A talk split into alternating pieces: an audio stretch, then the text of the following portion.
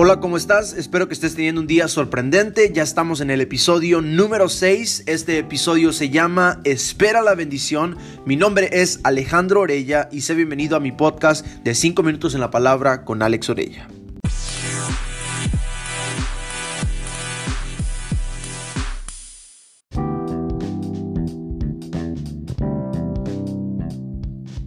Muchas personas en este mundo tienden a deprimirse cuando han intentado todo con sus fuerzas y están a la expectativa de la bendición de Dios.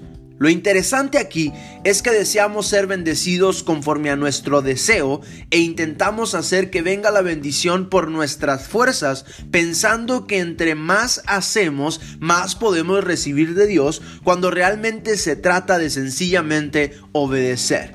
La bendición viene a nosotros a través del ser obedientes, es decir, mis deseos están sometidos a la voluntad perfecta de Dios. Así, no esperamos ser bendecidos conforme a nuestros deseos que limitan a Dios, sino por lo que Él desea poner en nosotros, que es muchísimo más de lo que nosotros podemos imaginar o pedir. Es algo inexplicable que Dios trae a nuestras vidas cuando nosotros sencillamente tenemos una expectativa de la bendición de Dios y no limitamos a Dios con algo específico. ¿Tenemos deseos? Sí. ¿Tenemos necesidades? Sí. ¿Deseamos cosas específicas? Sí. Pero la bendición de Dios es mucho más que eso. Algo específico puede limitar lo que Dios quiere hacer en nuestras vidas cuando nosotros no estamos abiertos a recibir todo lo que Él tiene para nosotros. Muchas veces parece que realmente los tramposos son los que más prosperan, que los estafadores se hacen más ricos, que los mentirosos no tienen problemas y que los pequeños y los débiles son constantemente victimizados por los fuertes. Es más, un claro ejemplo. Nosotros vemos frecuentemente que en nuestro país pareciera que el que hace trampa avanza más rápido. Pero, ¿de dónde viene nuestra dependencia? ¿Qué va a provocar nuestra dependencia? ¿Qué es lo que nosotros vamos a empezar a ver cuando nosotros dependemos de lo que Dios quiere hacer en nuestras vidas? Meditemos el día de hoy. ¿Es real que el que roba, miente, estafa, podrá estar mejor que un hijo de Dios? Yo no lo creo. Quiero que sepas el día de hoy que Dios controla el futuro y se deleita en hacer que nuestras vidas sean mejor cada día.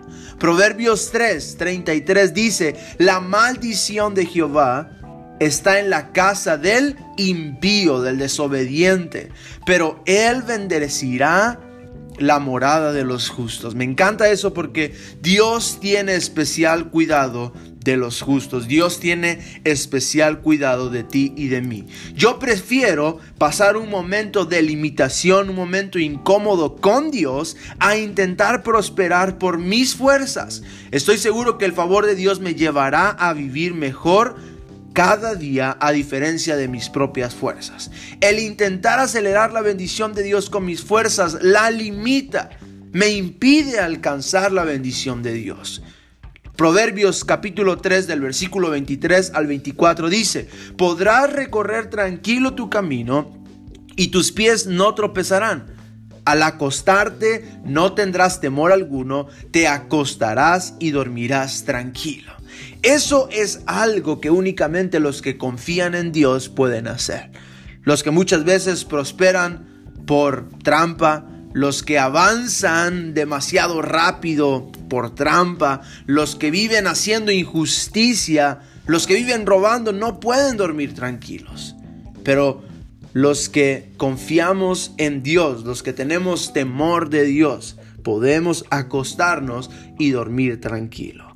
Nunca podrá existir bendición más grande que el poder saber que estoy seguro en la voluntad de Dios. Yo sé que Dios me ama y todo lo que me rodea, al simple y sencillamente cambiar mi enfoque a Dios, toma sentido toma propósito y opera a mi favor. Yo sé que seré bendecido porque Jesús venció la cruz El Espíritu Santo vive en mí y tengo un Padre que cada día cuida de mi vida.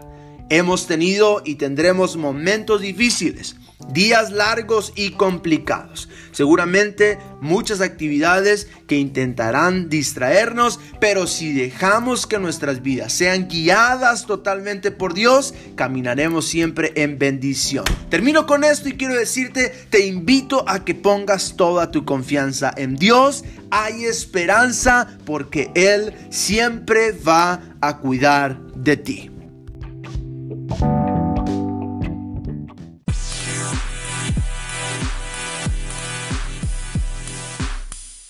Te invito a que compartas este podcast con alguien más. Mi nombre es Alejandro Orella y este es mi podcast de 5 minutos en la palabra con Alex Orella.